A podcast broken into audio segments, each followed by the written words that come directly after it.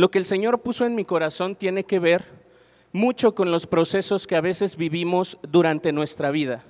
Y específicamente quiero hablarles eh, del tiempo en el que somos probados, de los, de los momentos en los que somos puestos a prueba en nuestras emociones, en nuestro corazón, pero sobre todo en nuestra fe con el Señor. Y decidí llamar a este mensaje ¿Por qué a mí? Porque creo que muchas veces esa es la pregunta más eh, constante que todos nos hacemos cuando estamos pasando por ahí de un desierto y de pronto no entendemos muy bien por qué es que estamos ahí. En alguna ocasión yo he estado en ese lugar y le he dicho al Señor, Dios, ¿por qué a mí? ¿Por qué a mí me toca pasar esto? ¿En qué momento llegué hasta esta situación? ¿Cuál fue la decisión que tomé equivocadamente que me hizo llegar hasta este lugar? Y en alguna ocasión, eh, hace algunos años, yo estaba pasando por un proceso muy difícil y volví a hacerle esta pregunta al Señor. Y le dije, Dios, ¿por qué a mí? ¿Por qué yo tengo que estar pasando por estos procesos? ¿Por qué es que las cosas no salen como yo quería que salieran? Y una vez más estoy aquí, estoy quebrantado, estoy triste, me duele. Y el Señor me llevó a una historia que para mí es una de las historias más hermosas que he encontrado en la Biblia. Y quiero compartirles hoy eh, sobre uno de los grandes de la fe. De hecho, él es llamado el padre de la fe. Y para los que no lo conocen, pues estamos hablando de Abraham.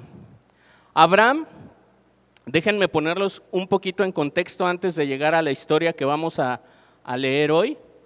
Abraham eh, es un nombre que desde muy temprano es probado por Dios, es más bien aprobado por Dios y Dios empieza a guiar su vida.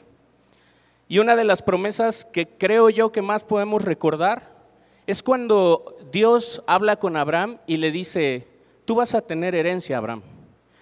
Y le promete que van a ser benditas en él todas las naciones de la tierra. Y creo que todos conocemos la historia. Abraham pasa por un proceso eh, de paciencia, de espera, se le empiezan a ir los años, la descendencia no llega, pero llega el momento en el que eso pasa. Incluso por ahí recordaremos un ejemplo de, no sé, se me ocurre una Sara queriendo meterse en los planes de Dios y queriendo hacer ella de Dios en la vida de Abraham.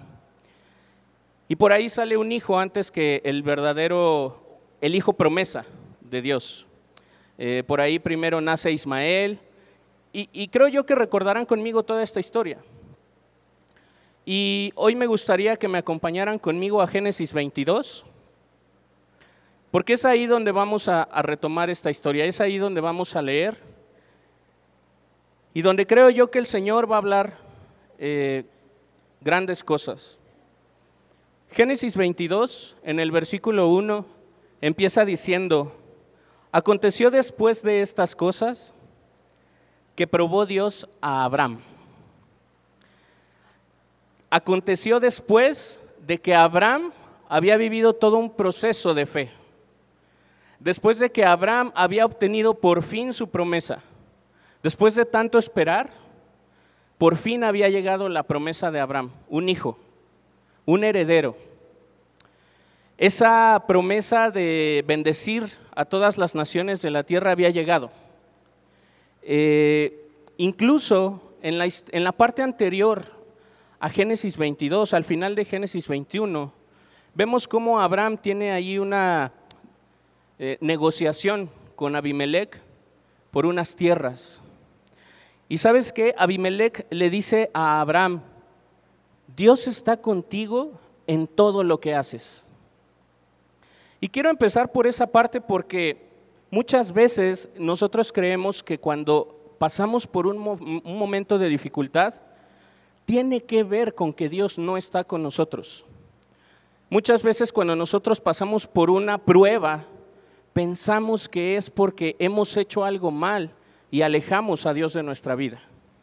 Y si me acompañan otra vez a lo que dice el primer versículo de Génesis 22, dice que probó Dios a Abraham. Quiero decirte con esto, para empezar, que va a haber momentos en los que Dios nos va a probar. Y eso a veces suena como duro de digerir, ¿no? Como que dices, ah, pero ¿qué no Dios está de mi lado? ¿Qué no es Dios el que me va a hacer el paro a mí? Y a veces pasa que Dios necesita probarnos. Sigue Génesis 22 eh, diciendo, y le dijo a Abraham, y él respondió, heme aquí. Y dijo, toma ahora tu hijo, tu único, Isaac, a quien amas, y vete a tierra de Moriah, y ofrécelo allí en holocausto sobre uno de los montes que yo te diré. No sé ustedes, pero a mí me surge una pregunta. Mi primer pregunta es, ¿por qué Dios tiene que probar a Abraham? Ahora quítale ahí el nombre de Abraham y ponle tu nombre. ¿Por qué Dios tiene que probar a Rodrigo? O sea, todos tenemos una historia, todos hemos vivido un proceso, hemos pasado por pruebas, muchas de ellas tal vez consecuencia de las cosas que nosotros hacemos. Y ahora resulta que Dios nos viene a probar. Bueno, yo tuve esa pregunta y le dije, Dios, ¿por qué tenías que probar a Abraham? ¿Por qué eh, Dios quiere que, Abraham sea aprobado en su corazón? Dios le pide a Abraham sacrificar a su único hijo. Y si leyeron ahí conmigo, le dice específicamente Isaac. A veces cuando Dios nos pide algo, decimos, ay, eso está bien duro, esto está bien. ¿No te habrás equivocado y a lo mejor me estabas pidiendo algo que me duele menos? Y yo me imagino a Abraham así como que cuando empieza así a hablar Dios, le empieza a latir rápido el corazón a Abraham y empieza a pensar a Abraham, ojalá diga Ismael, ojalá diga Ismael.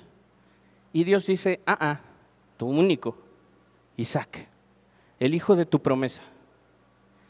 Y creo que ese es un buen, un buen punto para empezar. Cuando a veces somos probados, Dios nos va a pedir, porque en eso es donde está la prueba. Y cuando Dios te pida, probablemente te va a pedir lo que menos quieres dar. Probablemente vamos a pasar por un momento en el que Dios nos va a decir, eso que más amas, eso a lo que le das toda tu atención, eso a que le pones toda tu inversión, todo tu tiempo, tus recursos, tu afecto, eso es lo que yo quiero. Y hay muchas eh, cosas que podemos interpretar de esto. Pero para mí la más importante creo es que Dios, como lo dice su palabra, es un Dios celoso. Y es un Dios que quiere de nosotros el primer lugar, que quiere la primera de las atenciones, que quiere la mayoría de nuestro tiempo, que quiere nuestros recursos en servicio para Él. Ese es el, que Dios, el Dios al que nosotros servimos. Es un Dios que nos ama y que nos da todo, pero que también espera que nosotros estemos en todo con Él. De modo entonces que Dios le dice a Abraham, ese hijo, el hijo que tú más quieres, tu favorito, por decirlo así, ese es el que te voy a pedir. Y luego dice eh, más adelante, para ponerlo en holocausto sobre uno de los montes.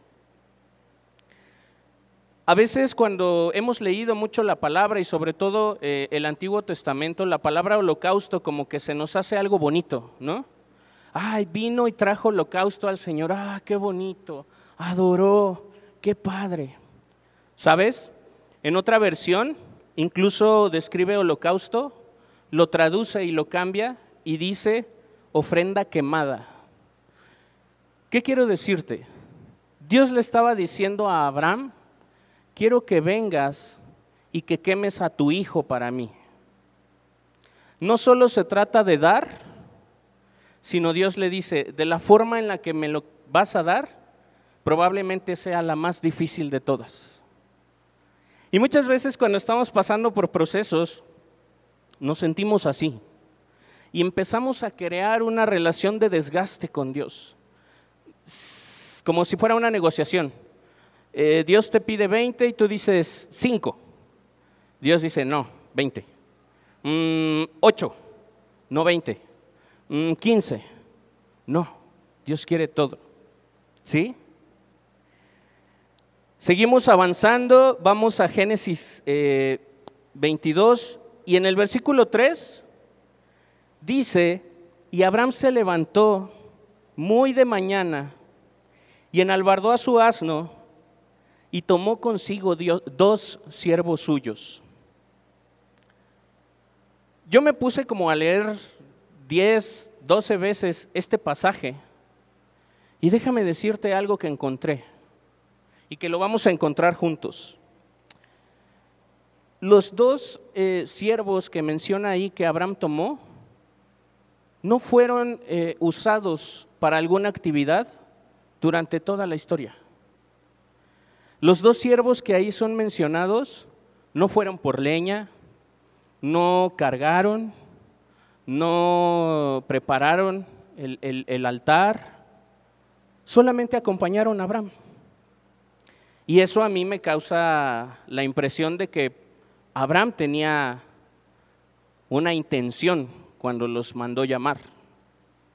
De entrada déjame decirte, y creo que vas a coincidir conmigo, que cuando nosotros eh, nos despertamos temprano y empezamos a trabajar desde muy temprano, es por una de dos razones. O porque tenemos urgencia por hacer algo, o porque estamos algo, haciendo algo que fuimos enviados por alguien más a hacer. Y en esa última parte, muchas veces se tratan de cosas que no nos gustan. Como por ejemplo cuando tienes que ir a donar sangre al seguro. Te tienes que parar súper temprano y tienes que ir y estar ahí esperando en la fila hasta que te dejan pasar y luego te pasan a un lado y luego te pasan a otro y luego venga para acá y le vamos a sellar este papel y te marean y te marean y te marean. Y es un, trámite feo, es un trámite que, que no gusta. Yo me imagino a Abraham haciendo esto desde temprano como con ese disgusto, ¿sabes? Como diciendo, ay, no quiero ir, no lo quiero hacer. Y luego sobre los dos siervos, yo no sé si tú lo has vivido, pero hay momentos en los procesos donde no quieres estar solo. Hay momentos donde dices, ay, esto, híjole, quisiera correr con mi mamá, quisiera correr con mi papá, quisiera que mi hermana mi hermano estuviera aquí y me pudiera acompañar en esto. Pero déjame decirte algo, en los procesos, en las pruebas, a veces tenemos que enfrentarlas solos, porque es un asunto que Dios tiene para con nosotros, porque es un tema personal entre yo, entre tú y el Señor. Amén. Sigue entonces eh, Génesis 22 y dice aquí eh, que Abraham no quería enfrentarse al dolor solo. Es así como yo lo interpreto. Abraham sabía que iba a morir su hijo. Y para los que son padres aquí, creo que me entenderán cuando digo, nos pueden tocar lo que sea, menos a los hijos, menos a la familia. Eso es punto y aparte. Que se lleven el dinero, que se lleven las posiciones, que se lleven los nombramientos, que se lleven lo que sea.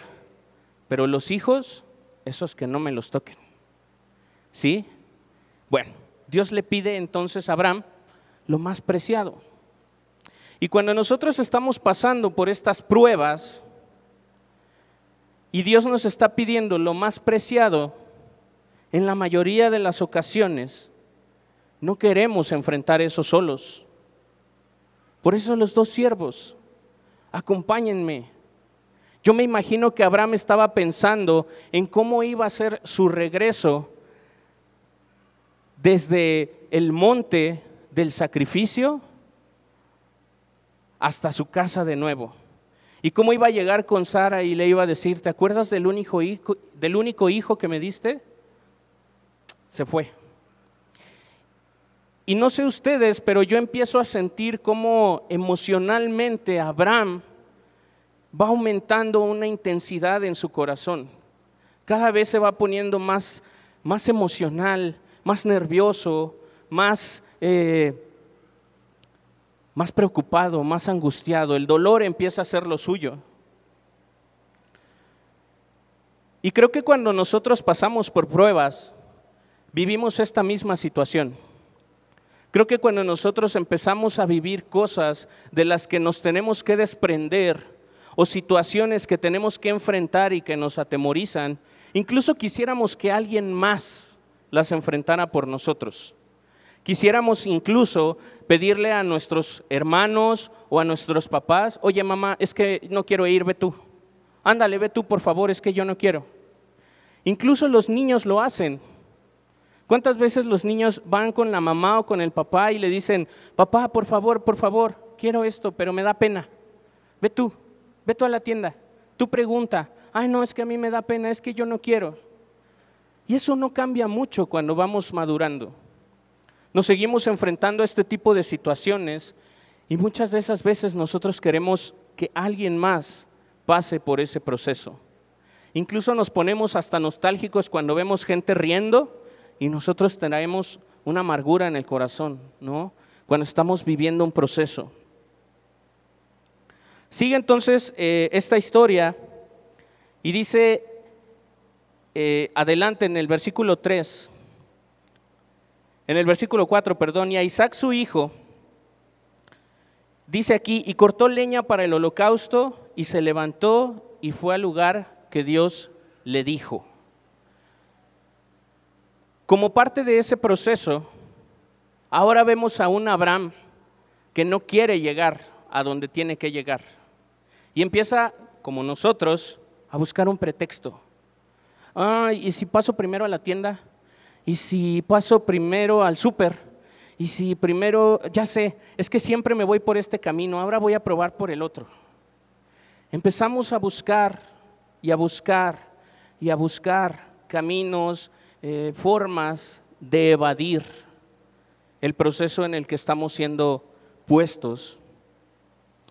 Primero dice que Abraham prepara su asno, toma sus siervos, toma su hijo, y luego como que, ay, no, dejamos la leña para después.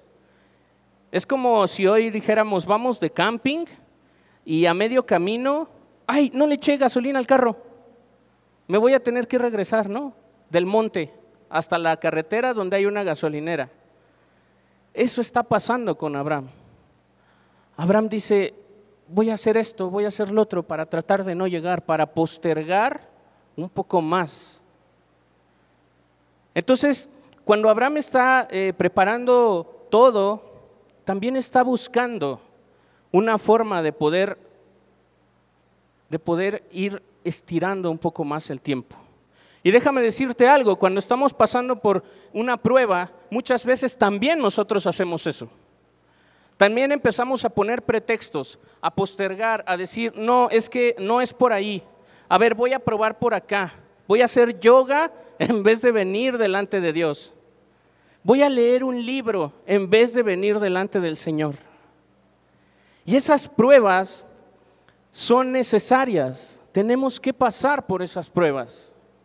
Y déjame decirte algo, todo este tema de estar postergando y de estar poniendo eh, pretextos genera desgaste y nos empieza a cansar. Y aunque no te das cuenta, lo único que estás haciendo, el único resultado que estás obteniendo es desgastar tus fuerzas. No hay otro resultado. Sigue entonces la historia. Eh, tenemos a un Abraham que ya postergó, a un Abraham que eh, se agarró a sus cuates, ¿no? Yo imagino que de sus siervos, pues escogió a los que más bien le caían, ¿no? Para que le hicieran eh, ameno el regreso tan trágico que estaba por vivir. Dice la historia, al tercer día alzó Abraham sus ojos y vio el lugar de lejos. Ya habían pasado tres días desde que Dios le habló y empezó su camino.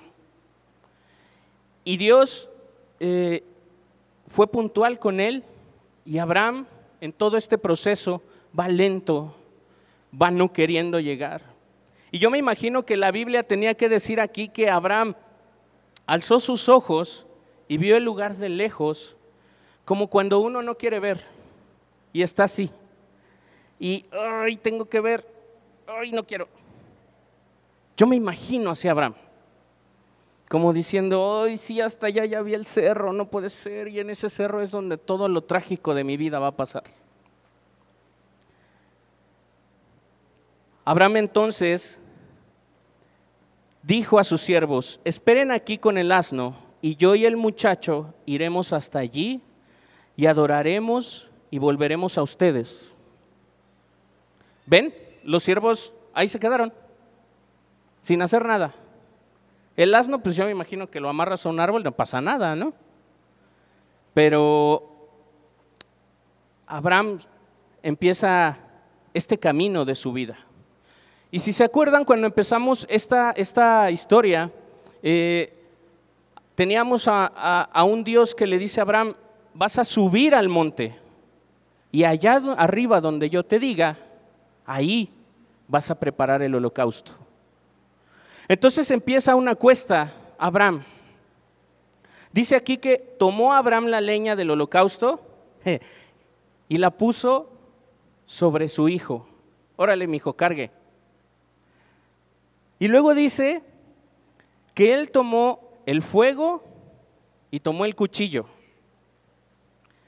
Y fueron ambos juntos entonces. Entonces habló Isaac Abraham, su padre, y dijo, Padre mío. Y Abraham respondió, heme aquí. Y él dijo, he aquí el fuego y la leña mas ¿dónde está el cordero para el holocausto? ¿Sabes? Isaac no era el primer holocausto que vivía. Isaac, yo me imagino que Isaac ya había eh, visto, su padre Abraham ya le había enseñado cómo se preparaba un holocausto. Porque Isaac desde que se bajan y empiezan a subir la cuesta, empieza a hacer sus cuentas y dice, a ver, ya traemos la leña, ya traemos el cuchillo, ya traemos el fuego. Fue falta lo más importante. ¿Qué es lo que se va a sacrificar ahí?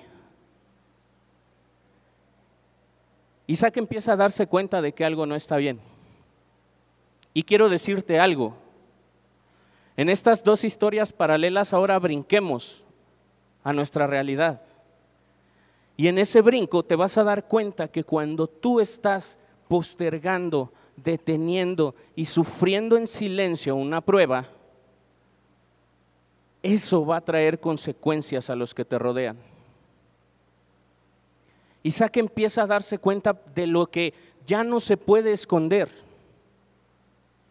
Y yo me imagino a un Abraham muy nervioso, a un Abraham muy preocupado porque dice, híjole, ya se dio cuenta, Isaac ya se dio cuenta. Llega un punto en el que debemos enfrentarnos a las pruebas. Y déjame decirte algo. En ese punto tenemos que dejar de ocultar. Amén. Génesis 8. Bueno, Génesis 22, vamos al versículo 8. Y respondió Abraham,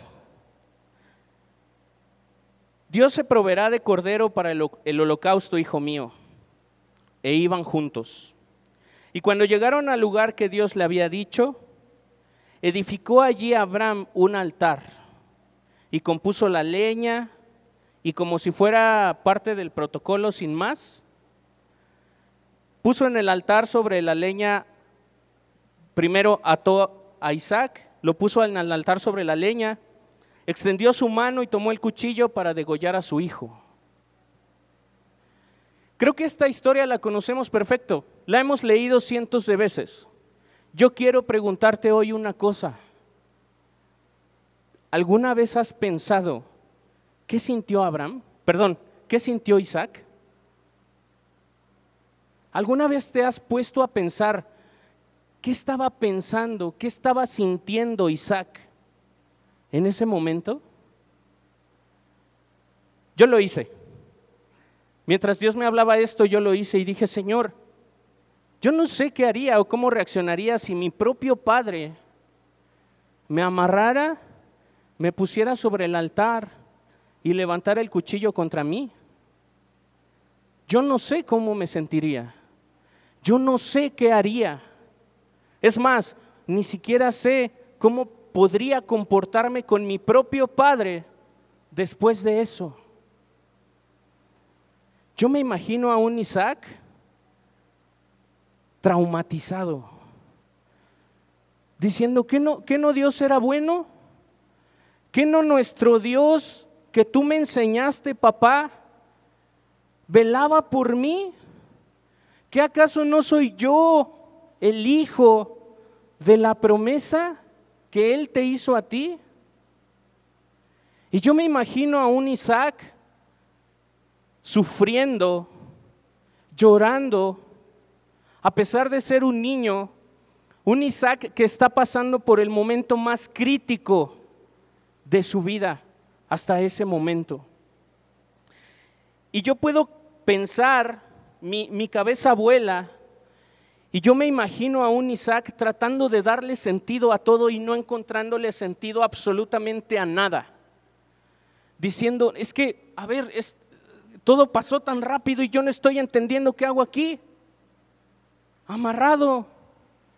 Como dice por ahí el meme, amarrado como puerco. Yo no lo entiendo. Y yo me imagino también a un Abraham destrozado mientras levanta el cuchillo, porque seguramente esa es la parte más difícil.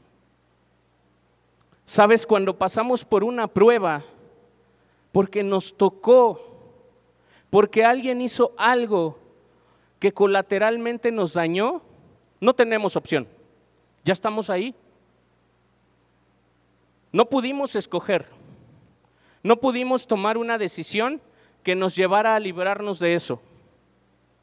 Ahí estamos y no hay vuelta atrás. Y esa es la historia de Isaac. Pero hay otro lado de la historia. Hay decisiones Abraham pudo haber dicho, no, yo no voy. Me cambio, me dejo de ser cristiano y me vuelvo mormón. Se acabó esto. Abraham pudo tomar decisiones. Y esa es la parte más difícil de las pruebas. Cuando tienes que tomar decisiones que a pesar de tomarlas, te llevan a estar parado con el cuchillo en la mano. Eso es difícil. Y Abraham está ahí. Lo que pasa en los versículos siguientes creo que ya lo sabemos. Viene el ángel de Dios y le dice a Abraham, épale, espérate. Antes de que bajes el cuchillo, aguanta. Y todos sabemos que la intención de Dios era probar la fe de Abraham, probar su obediencia. Y más adelante eh, vemos ya un eh, Abraham tranquilo porque apareció por ahí eh, un carnero. Vemos cómo Dios ya se hizo presente. El ángel de Jehová habló y le dijo, tranquilo, tranquilo, yo tengo todo bajo control. Vemos cómo, y creo que esta es la enseñanza que siempre recibimos cuando vemos a Abraham y a Isaac en el holocausto. Vemos cómo hay un Dios proveedor vemos cómo hay un Dios que trajo provisión, aunque no era visible.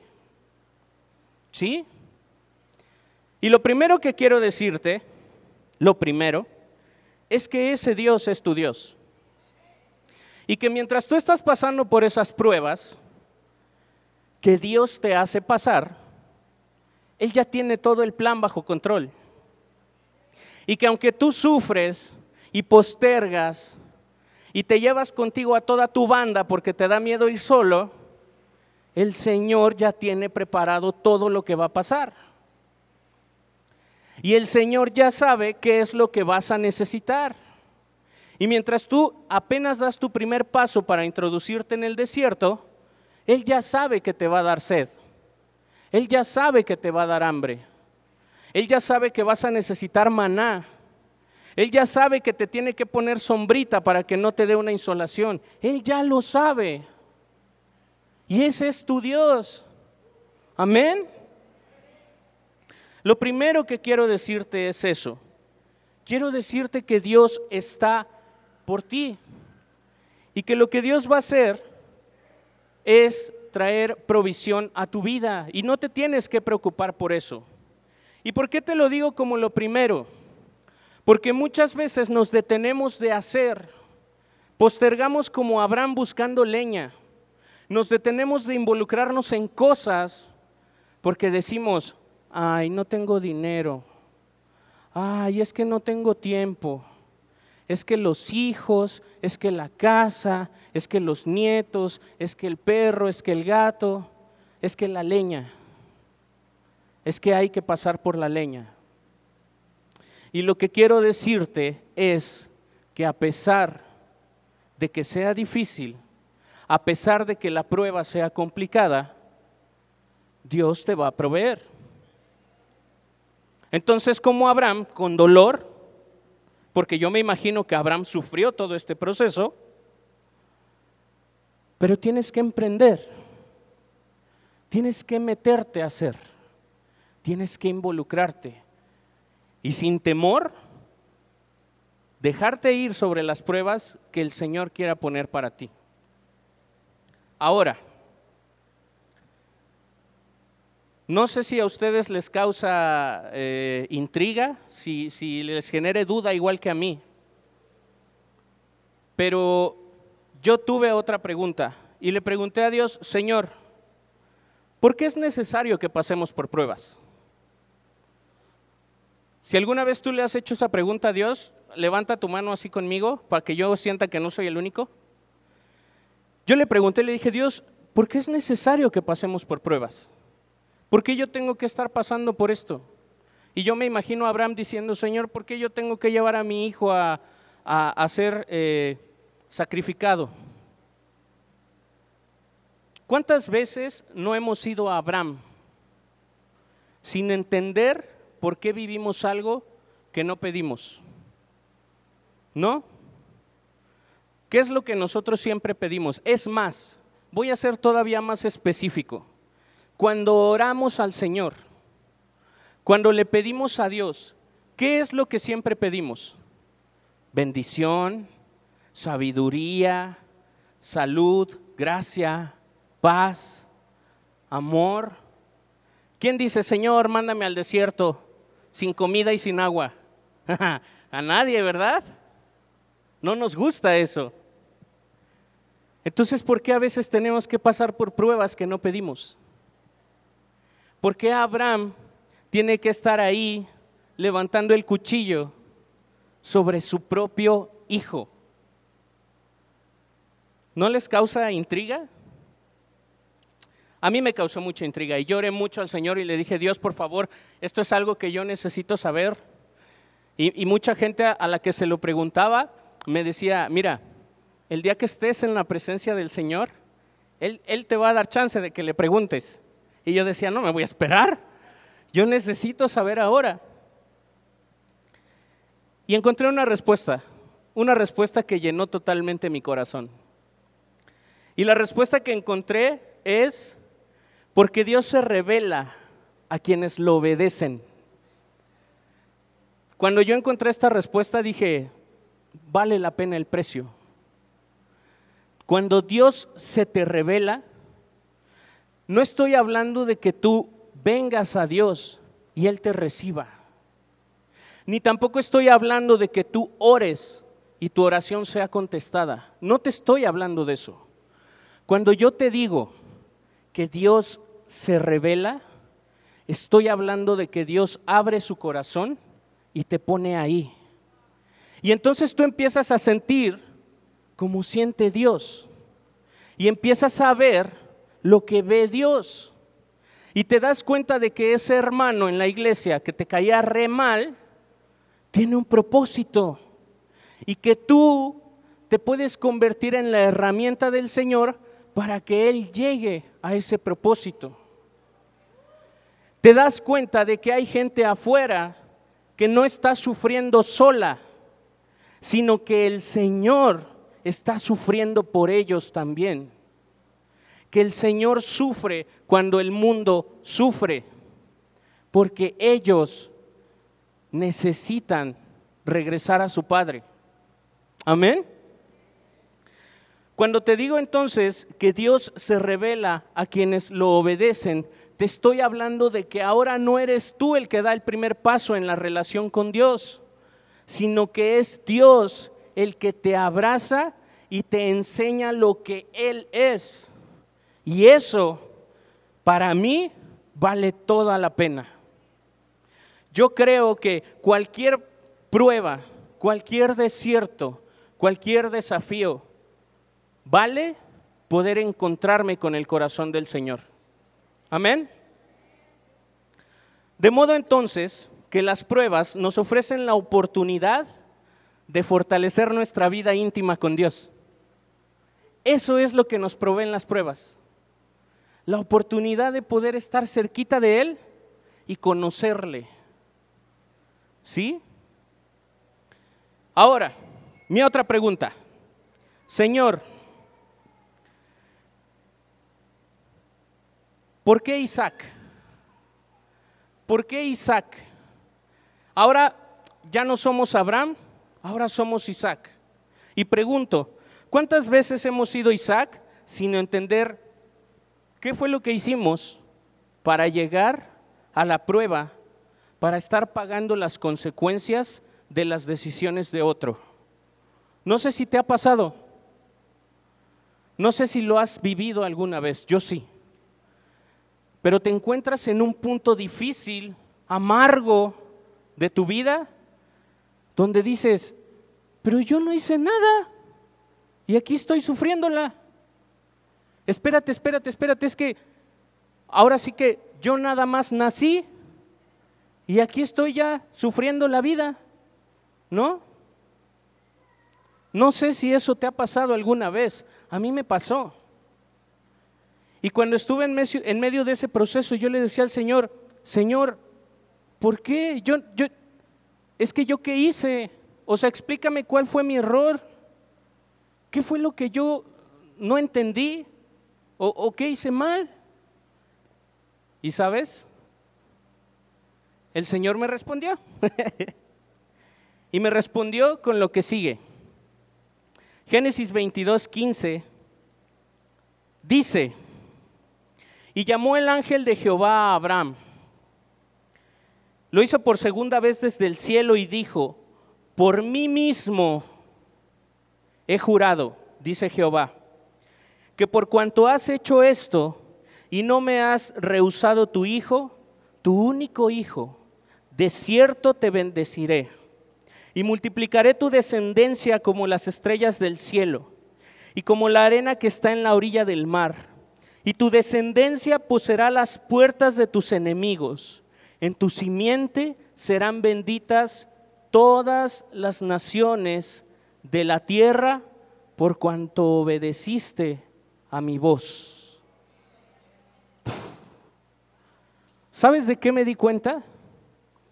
De que esa promesa se la estaba diciendo a Abraham, pero la recompensa de ese proceso era para Isaac. Isaac se llevó todo el paquete. El mactrío de las bendiciones se lo llevó Isaac. Y él ni sabía. Y esa es la razón. Déjame decirte esto. Cuando tú estás pasando por una prueba que dices, yo no la pedí, yo no me metí en esto, yo no eh, tomé una mala decisión que me arrastrara hasta aquí, y aún así estás ahí, déjame decirte esto, hay un paquetote de bendición que está esperando para llegar a tu vida.